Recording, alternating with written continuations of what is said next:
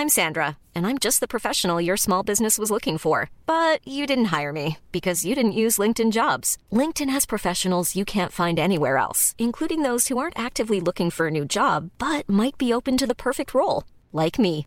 In a given month, over 70% of LinkedIn users don't visit other leading job sites. So if you're not looking on LinkedIn, you'll miss out on great candidates like Sandra. Start hiring professionals like a professional. Post your free job on linkedin.com/people today.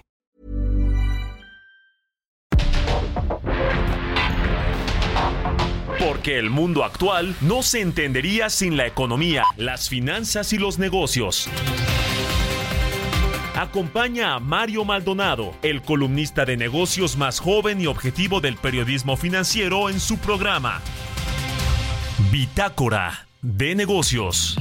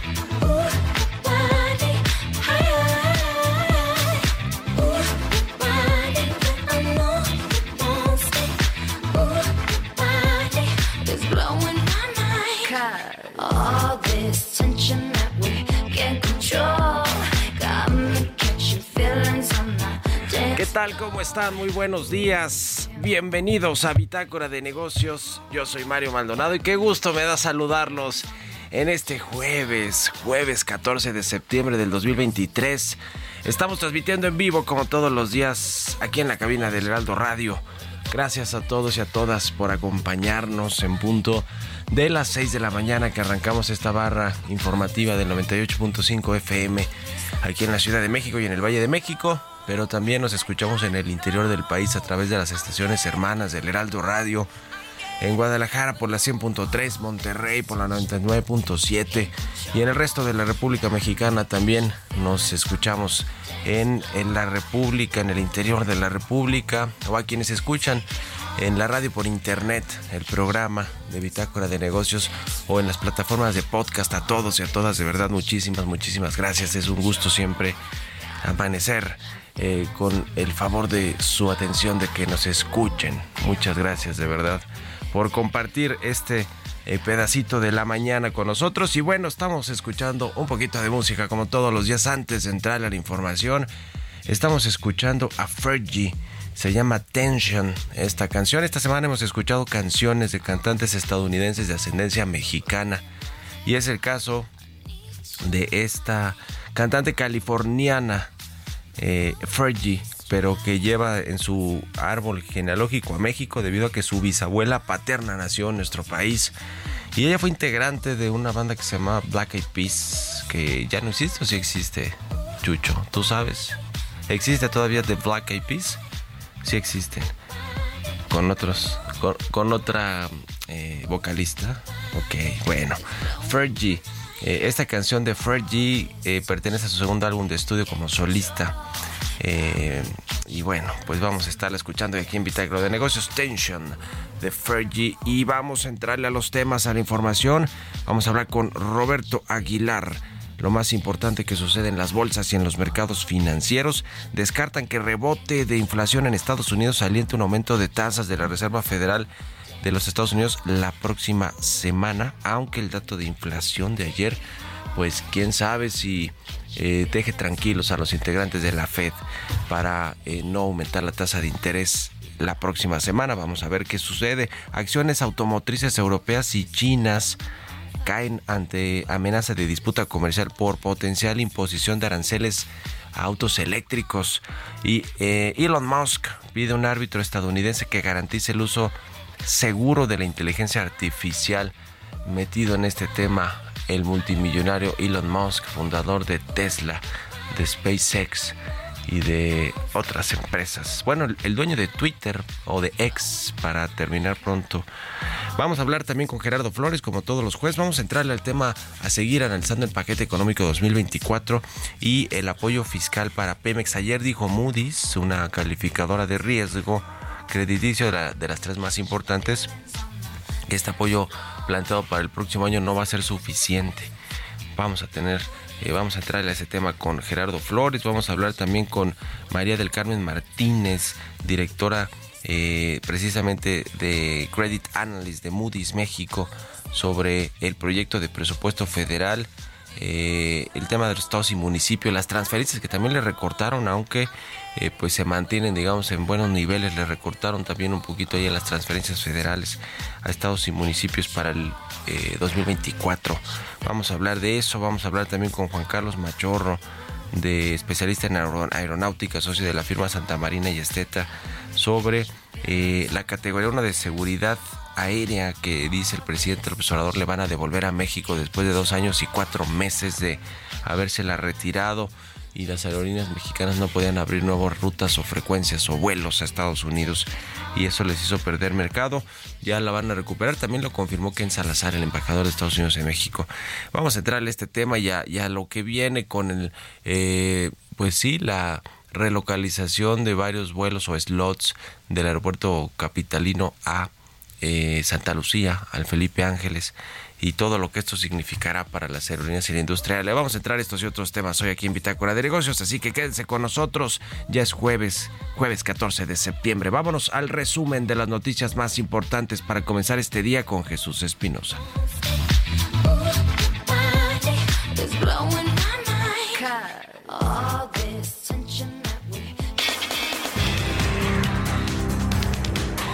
La secretaria de Energía, Rocío Nale, participará en el proceso interno de Morena para contender por la gobernatura de Veracruz, por lo que presentará su renuncia al presidente López Obrador antes del 25 de septiembre.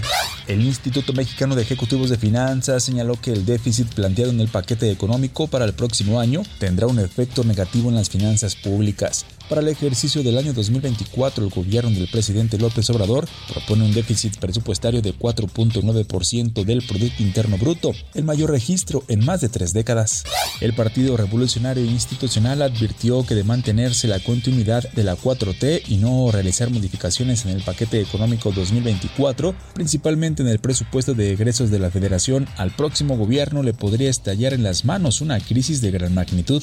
En ese mismo sentido, la secretaria general del PRI Carolina Villano, expresó que la actual administración ha gastado más de lo que percibe, lo que pone en riesgo las finanzas públicas del país porque apuntó no se puede gastar más de lo que se ingresa. La CEO de Citigroup, Jane Fraser, dio a conocer que reorganizará los negocios de la institución a nivel corporativo con el objetivo de reducir los niveles de gestión y tomar las decisiones de forma más acelerada. A través de un comunicado, la directiva indicó que la institución financiera se dividirá en cinco líneas de negocios principales, las cuales le reportarán directamente. Previo al anuncio, la firma solo contaba con dos divisiones principales que atendían a consumidores y a clientes institucionales.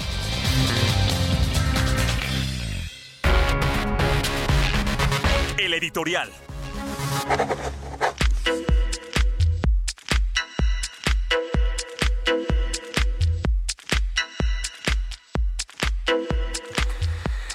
Y bueno, en esta necesidad urgente del gobierno del presidente López Obrador de obtener recursos de donde sea, eh, por este presupuesto de más de 9 billones de pesos que se planteó para el próximo año, presupuesto, digamos que como nunca un gobierno ha gastado, planea gastar en un año, eh, conforme al paquete económico y el presupuesto y el proyecto que presenta al Congreso, pues lo va a hacer el presidente en el 2024. ¿A costa de qué? Pues a costa del mayor endeudamiento, también un endeudamiento histórico, un déficit fiscal de 5% del PIB, histórico también como no se veía desde 1988, todo lo que ya le hemos platicado esta semana y, que bueno, pues tiene o va a tener las repercusiones eh, en las finanzas públicas, en la revisión que pudieran hacer las calificadoras de riesgo con respecto a eh, pues a la nota de México, pero eh, en este contexto el presidente del observador pues ya le ya le he dicho no quiere recuperar este dinero del tren Maya con Germán Larrea y Acciona. Está eh, va a ir contra los contribuyentes cautivos con todo el próximo año el servicio de administración tributaria para tratar de obtener muy buenos ingresos fiscales y financiar el gasto público el gasto social los proyectos de infraestructura. Pero también está el tema de los hospitales. Ya ve que el presidente del observador odia porque no iba a decir no le gusta, pero la verdad es que detesta las APPs, las asociaciones público-privadas que echaron a andar los gobiernos de Felipe Calderón, de, Enrique Peña Nieto, y ahora ya lo hizo con las cárceles, con las prisiones, con estos eh, contratos, eh, especies o estos esquemas de APPs, y ahora va con los hospitales, con 12 hospitales construidos y operados mediante estos esquemas que eh, pues quiere recuperar, muchos los tiene, muchos son del, del IMSS, del ISTE, de la Secretaría de Salud y están entre un puñado de empresas, de empresarios conocidos, algunos de su consejo asesor empresarial, como el caso de Olegario Vázquez Aldir, que está en su consejo asesor empresarial y tiene concesionados eh, bajo este modelo de APP eh, tres o cuatro de estos 12 hospitales a los que le echaron ojo.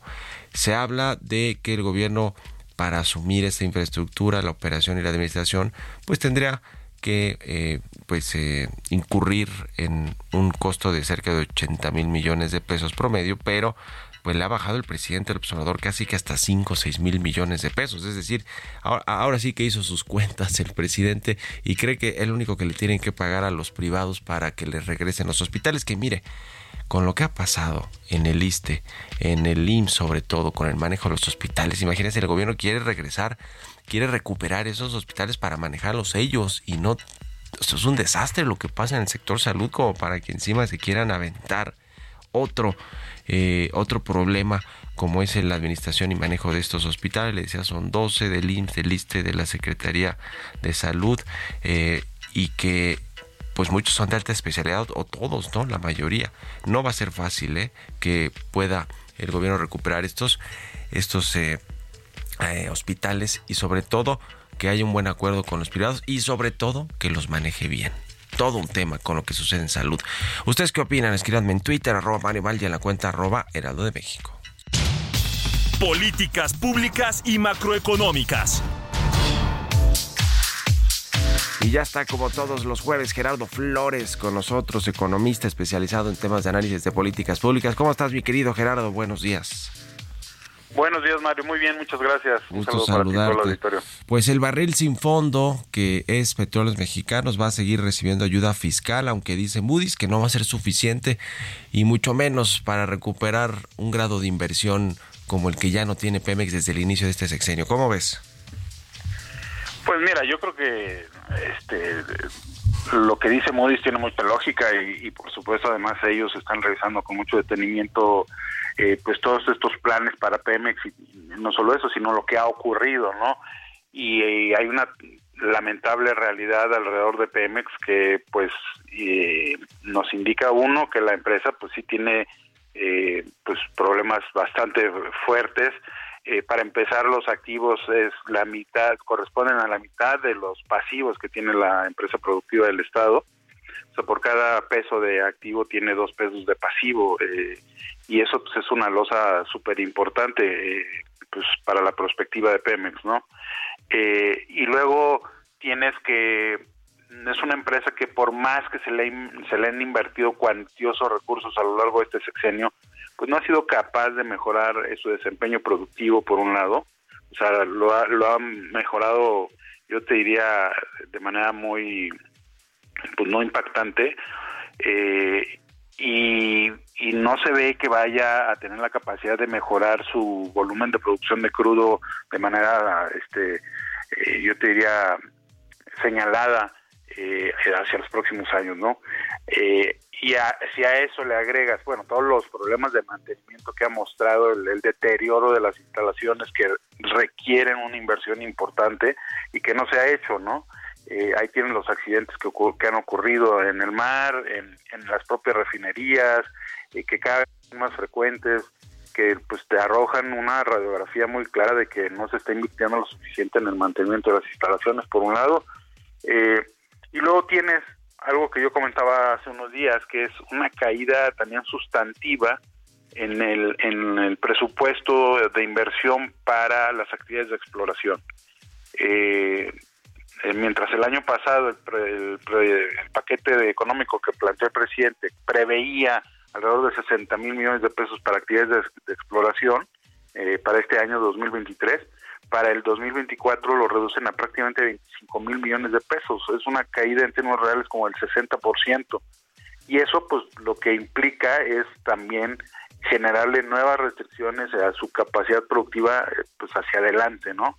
Y eso es lo que es lo que está viendo Moody's y con justa razón está señalando, pues oye, pues sí le vas a aliviar la liquidez a Pemex en el 2024 con estas ayudas de 145 mil millones de pesos, eh, por un lado, para eh, enfrentar pasivos o vencimientos de deuda, eh, y el reducirle la tasa de impuesto que, que tiene que pagar por el, la extracción de crudo, que le va a generar también alrededor de, de 4 mil millones de dólares, digamos, de ahorros, eh, son medidas que pues sí alivian la liquidez de Pemex, pero no alivian el problema estructural que tiene la empresa y que va a seguir estando ahí, ¿no? Entonces, este, uh -huh. lo que dicen pues Moody's y varios analistas es eh, lamentablemente todas estas ayudas no se ven acompañadas de una serie de medidas que nos indiquen que Pemex, digamos, ha cambiado de rumbo eh, respecto a la, a la perspectiva incierta que se, que se ha tenido sobre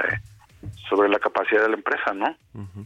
Pues qué complicado hablar de Pemex en todos los renglones de producción, de operatividad, de eh, el tema de la refinación donde pierde mucho mucho dinero, de los el precio del petróleo que después pues eh, cuando está alto el, el gobierno eh, gana dinero porque le quita subsidios a las gasolinas eh, el tema de la refinería de dos bocas no se diga eh, lo de Estados Unidos con Deer Park en fin en fin Pemex y sus apoyos fiscales, el barril sifono que es y, y sin grado de inversión y la petrolera más endeudada del mundo. Qué cosa. Pues muchas gracias Gerardo, como siempre un abrazo y muy buenos días.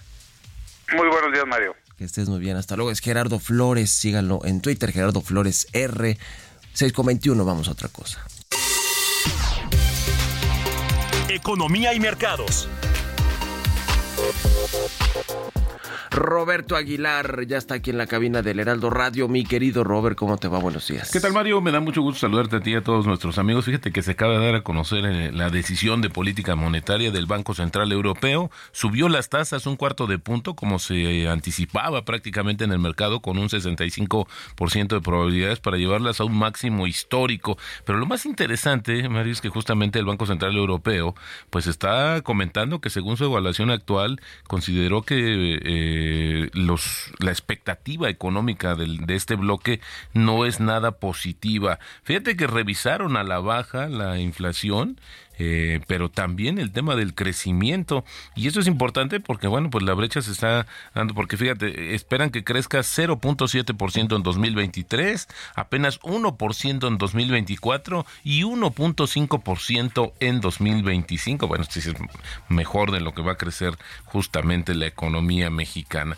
También te comento que las bolsas asiáticas subían, ya que los operadores consideraron improbable que una pequeña sorpresa al alza de la inflación en Estados Unidos hiciera subir las tasas, mientras que el euro, te decía, pues se mantenía firme antes de la decisión. El encarecimiento justamente de los carburantes, de la gasolina específicamente, elevó los precios al consumidor en Estados Unidos a un máximo de 14 meses en agosto con una tasa anual de 3.7%, ligeramente por arriba de las expectativas que esperaban 3.6%. También justamente los futuros de las tasas de interés de la Fed apenas se movieron tras los datos de inflación e implican una probabilidad casi nula de un incremento la semana que viene y alrededor de 45% de probabilidades de otra alza a finales del año. Las acciones automotrices europeas empresas muy expuestas a China, como es el caso de Porsche, BMW y Mercedes, bajaron después de que el gobierno de China advirtiera que la investigación que inició la Unión Europea sobre los subsidios estatales a los autos eléctricos y que representaría una competencia desleal contra sus productores locales podría dañar las relaciones comerciales. Fíjate que los fabricantes de automóviles alemanes dependen de China por alrededor de un tercio de sus ventas.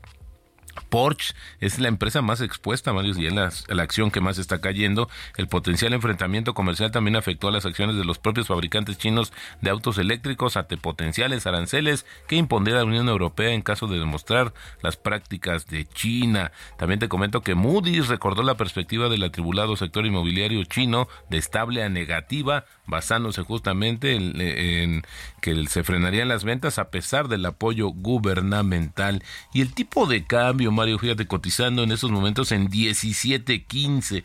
Con esto ya, ya borró la pérdida mensual, de hecho ya tenemos una apreciación ligera y bueno, más temprano tocó niveles justamente de 17.14 y con esto una apreciación en el año de 11.9%. Buenísimo. Gracias, mi querido Roberto Aguilar, y nos vemos a ratito en la televisión. Gracias, Mario. Muy buenos días. Roberto Aguilar, síganlo en Twitter, Roberto AH, son las 6 con 24, casi 25 minutos. Vamos a la pausa y ya volvemos con más aquí a Bitácora de Negocios.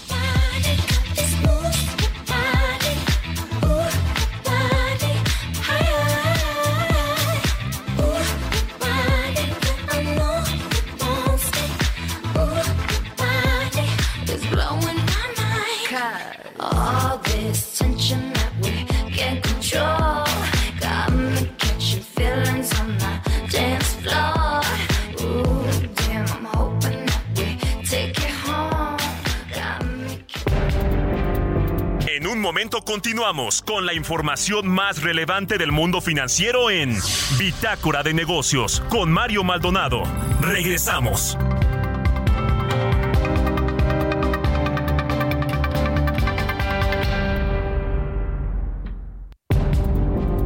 Estamos de vuelta en Bitácora de Negocios con Mario Maldonado.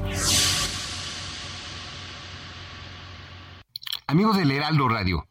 ¿Cuántos de aquí son aficionados al deporte blanco?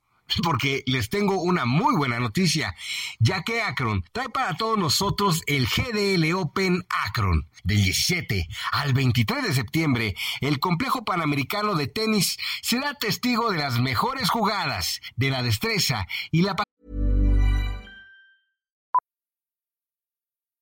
Millions of people have lost weight with personalized plans from Noom, like Evan, who can't stand salads and still lost 50 pounds. Salads, generally, for most people, are the easy button, right? For me, that wasn't an option.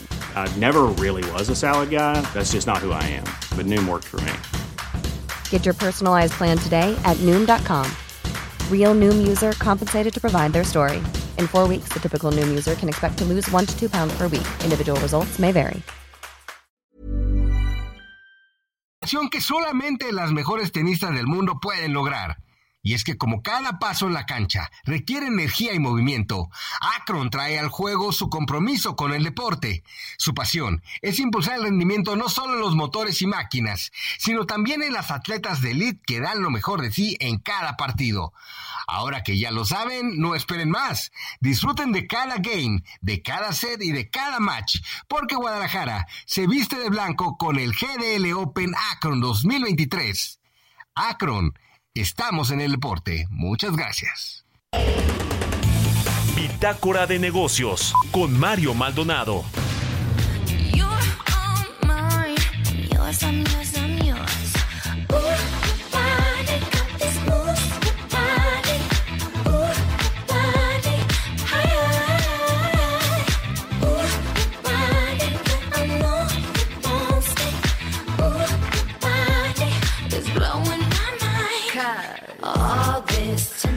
Ya estamos de regreso aquí en Bitácora de Negocios. Son las 6 de la mañana con 32 minutos, tiempo del centro de México.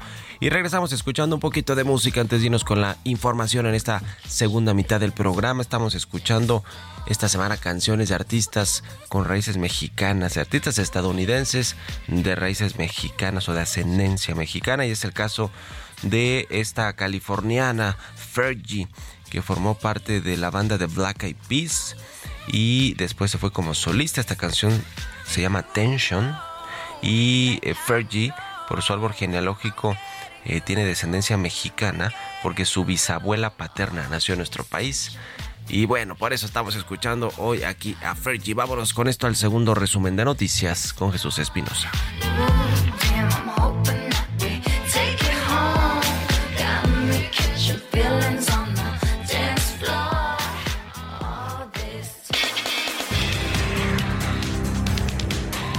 El Instituto Mexicano de Contadores Públicos advirtió que para 2024 habrá un ajuste en las tarifas de la cuota que los consumidores deben pagar por el impuesto aplicado a cigarros, bebidas y gasolinas como efecto de la inflación que podría ser del 4.7%.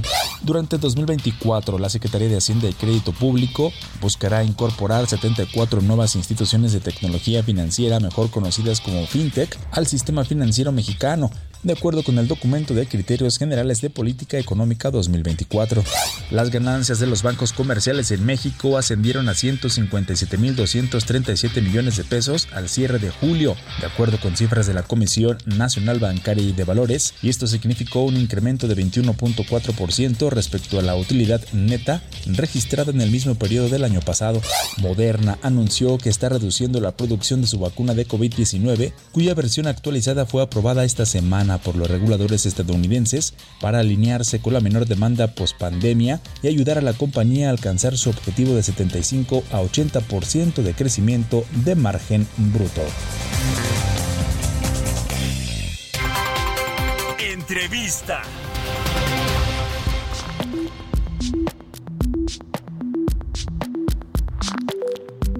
Y bueno, le decía, hemos estado hablando toda la semana sobre el presupuesto del próximo año, el paquete económico en general, el paquete económico 2024 que ya entregó el gobierno el viernes, la Secretaría de Hacienda a la Cámara de Diputados.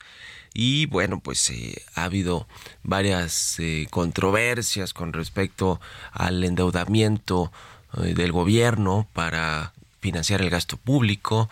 A el aumento del déficit fiscal hasta poco más de 5% del Producto Interno Bruto de nuestro país. Y bueno, pues eh, el tema de los, del proyecto de presupuesto que incluye, entre otras cosas, las transferencias a estados y municipios. Y vamos a platicar precisamente de esto con María del Carmen Martínez Richa. Ella es eh, Director Credit Analyst de Moody's México. ¿Cómo estás, María del Carmen? Muy buenos días. ¿Qué tal, Mario? Buenos días. Gusto saludarte. Pues eh, platicar contigo sobre eh, este tema de las participaciones o transferencias a estados y municipios eh, que están incluidas en el presupuesto del próximo año. ¿Cómo las vieron? ¿Cuál es el análisis? Pues mira, en general lo que vemos es que si se aprueba este proyecto de presupuesto, las entidades federativas y los municipios van a tener un año con un crecimiento de transferencias bastante sólido, de alrededor 7%. Hay diferentes tipos de transferencias. Algunas que son las que se deciden en el en el presupuesto no cambian a lo largo del año, entonces los estados y los municipios tienen certeza de lo que van a recibir. Pero hay otras que son las no etiquetadas o participaciones que en este caso sí fluctúan conforme a la recaudación tributaria e ingresos, e ingresos petroleros del país, ¿no? Entonces ahí sí vemos un riesgo de que no se alcance el objetivo que se plantea.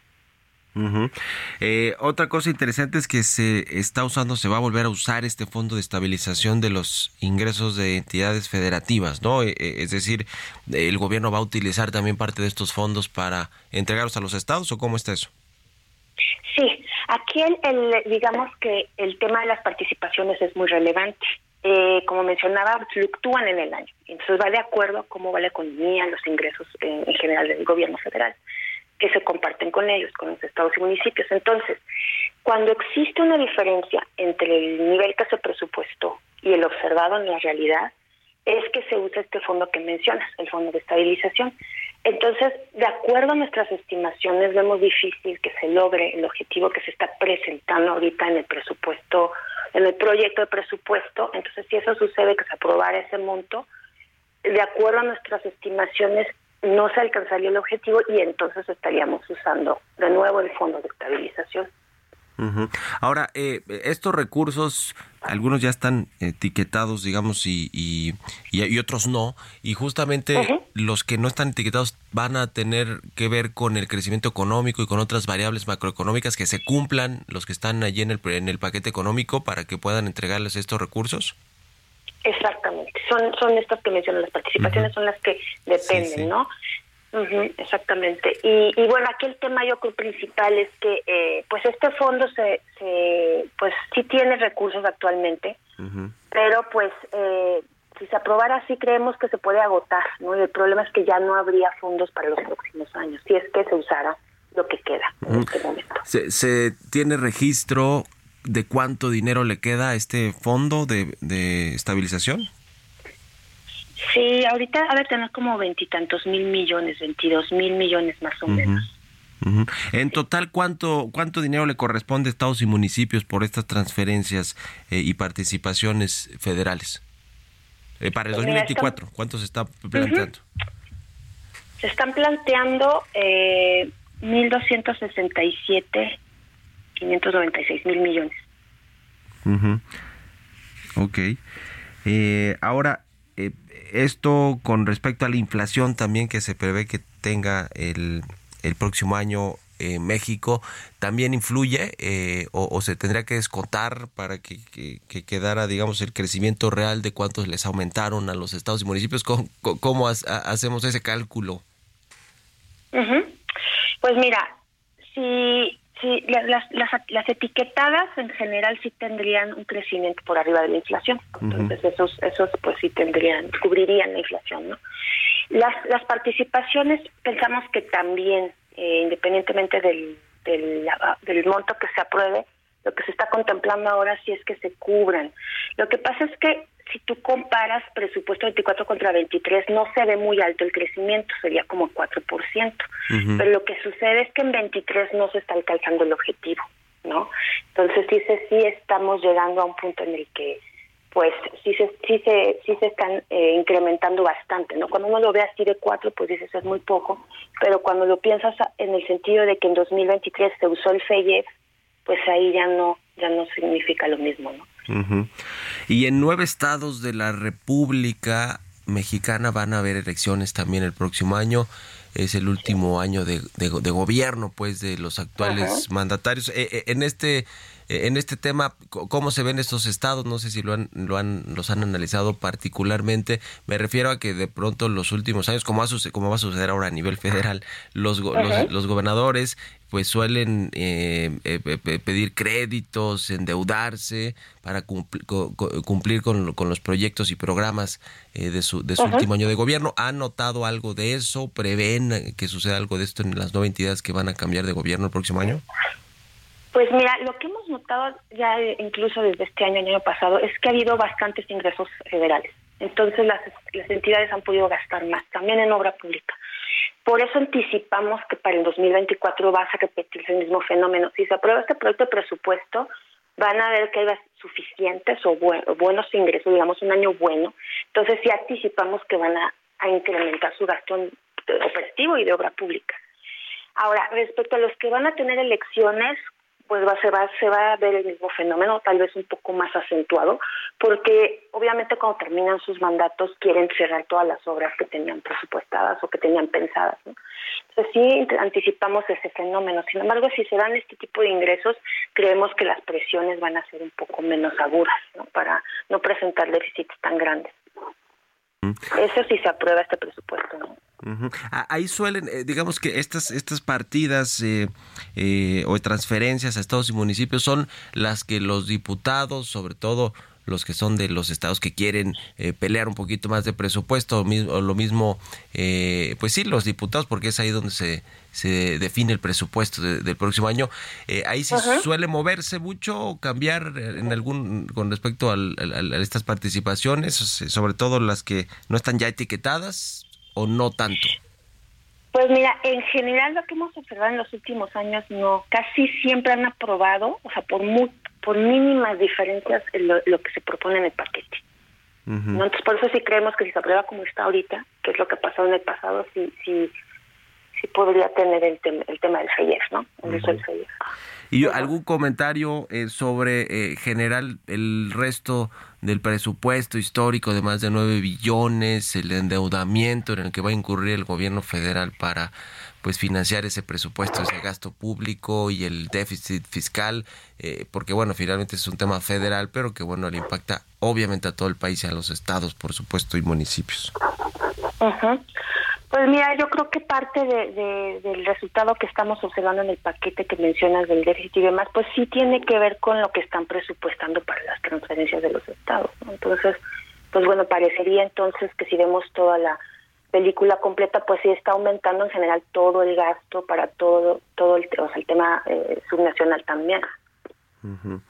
Pues se va a endeudar el gobierno para eh, los programas sociales, para el gasto social, para los proyectos de infraestructura, para las pensiones, no se diga, pero también, bueno, pues le va a tocar su partida como tiene que ser en todos los presupuestos y el paquete económico a los estados y municipios.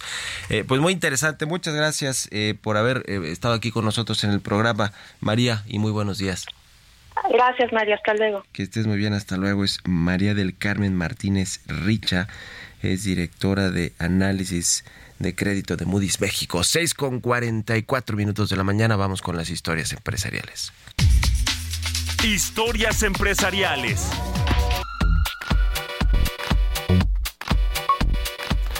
Ahora que platicábamos con Roberto Aguilar de Elon Musk, este multimillonario eh, creador de SpaceX, de Tesla, dueño de Twitter o de X, eh, pues está y que está preocupado por la inteligencia artificial y el crecimiento, bueno, pues también tiene una empresa que se llama Starlink, que es un servicio de internet satelital que por cierto está me parece que saliendo de algunos países. Vamos a eh, revisar un poquito, repasar la historia de Starlink de Elon Musk con Giovanna Torres. Starlink es un servicio de Internet satelital que opera como una filial de SpaceX, la empresa de exploración espacial de Elon Musk. Desde su creación en 2019, ha trabajado por ampliar su cobertura y mejorar la calidad de su servicio, lo que le ha permitido incursionar en todos los continentes. Aunque ahora es servicio consolidado, Starlink surgió como una pequeña red de 60 satélites que ofrecían su servicio en partes concretas del mundo. En la actualidad mantienen una constelación de más de 4.500 satélites que le permiten brindar cobertura en varias regiones y en algunas otras incluso cuentan con una lista de espera debido a su popularidad.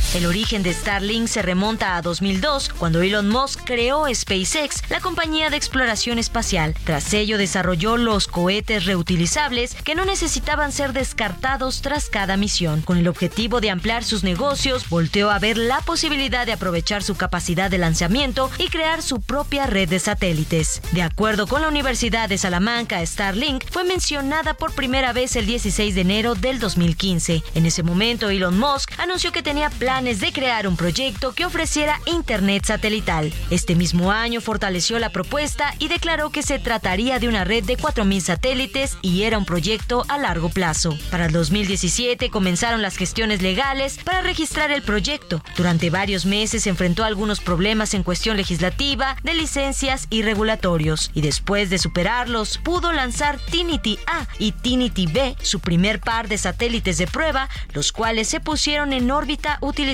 los cohetes Falcon de SpaceX. El primer gran lanzamiento de Starlink se dio el 23 de mayo del 2019 cuando envió 60 satélites a la órbita terrestre. Esto se dio gracias a SpaceX Falcon 9, la aeronave insignia de la empresa. Para Bitácora de Negocios, Giovanna Torres.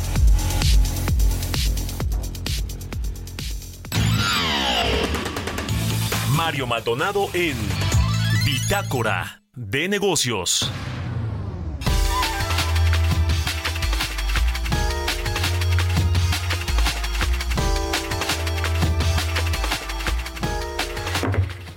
Eh, vamos a platicar, le decía, con Juan Carlos Machorro, socio de la firma Santa Marina y Esteta, especialista en temas aéreos de aeronáutica. ¿Cómo estás, Juan Carlos? Buenos días.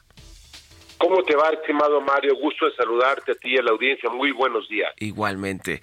Pues el presidente López Obrador anunció que México recuperó ya o va a recuperar la categoría 1 de seguridad aérea por parte de Estados Unidos, de la FAA. El embajador Ken Salazar también ya lo confirmó, aunque pues en Estados Unidos no han eh, expresado ya oficialmente que México eh, regresa a la categoría 1 ¿Cómo ves este tema? Que, yo creo que sí va a ser, no creo que haya sido una broma, una mentira, pero eh, pues eh, digamos haciendo un recuento de los dos años y cuatro meses que desde que México la perdió, pues lo que ha sucedido, ¿cómo ves?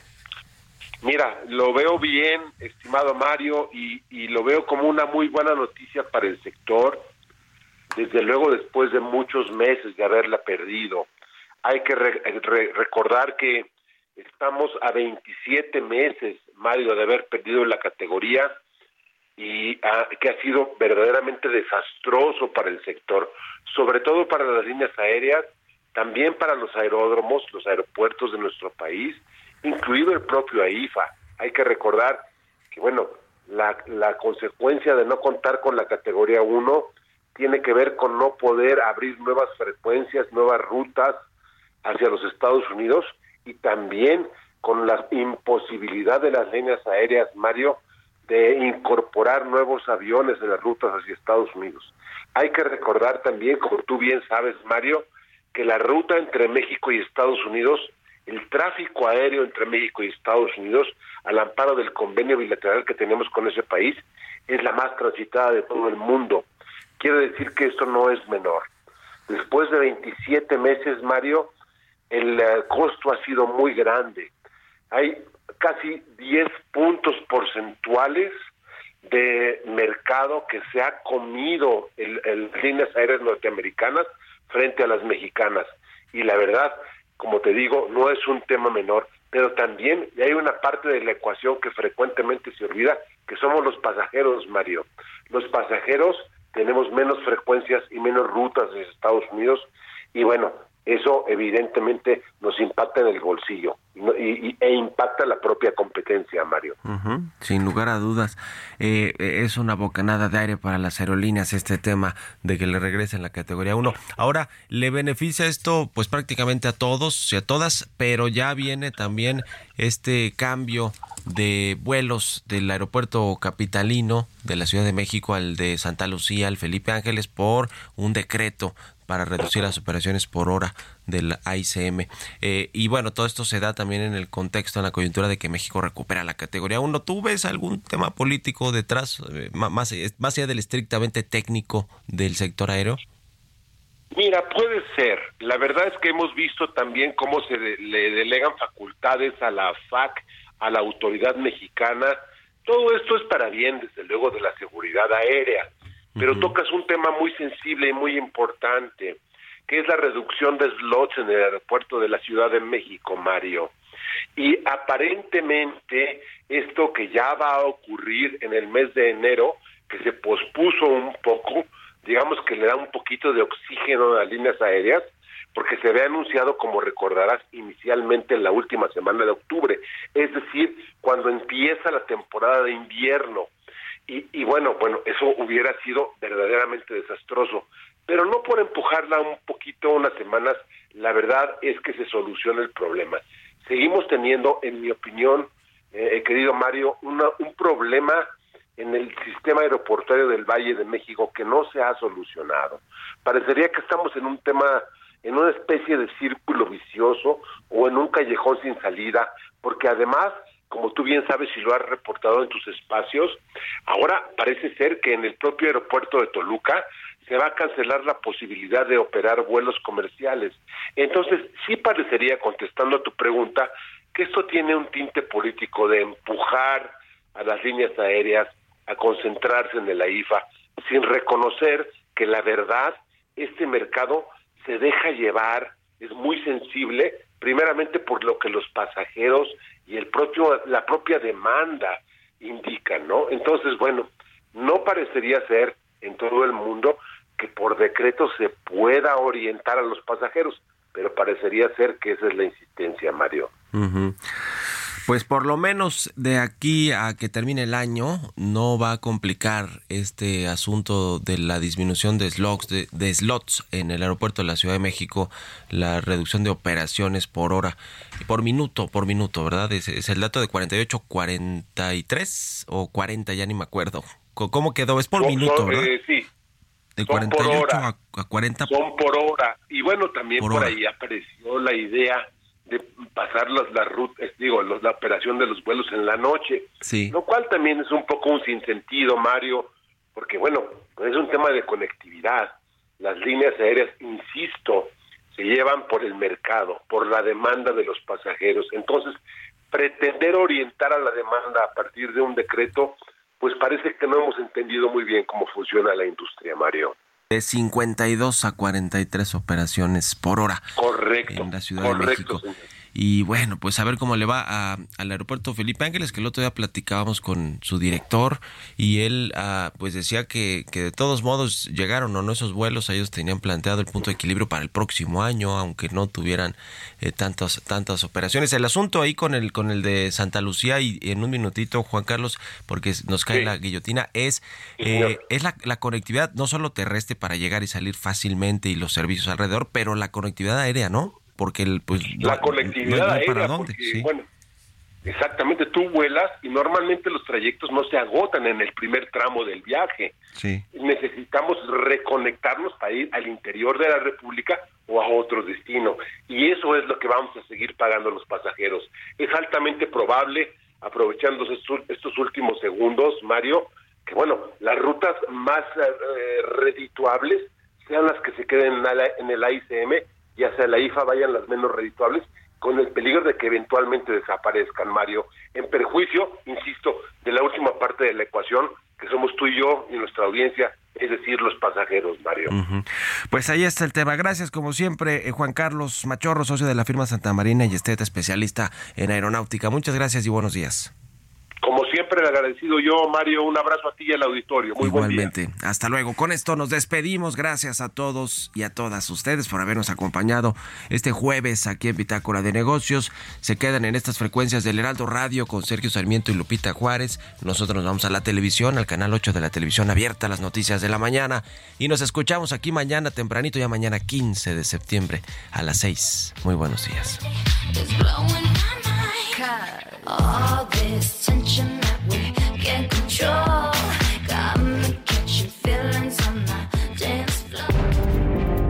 Esto fue Bitácora de Negocios con Mario Maldonado.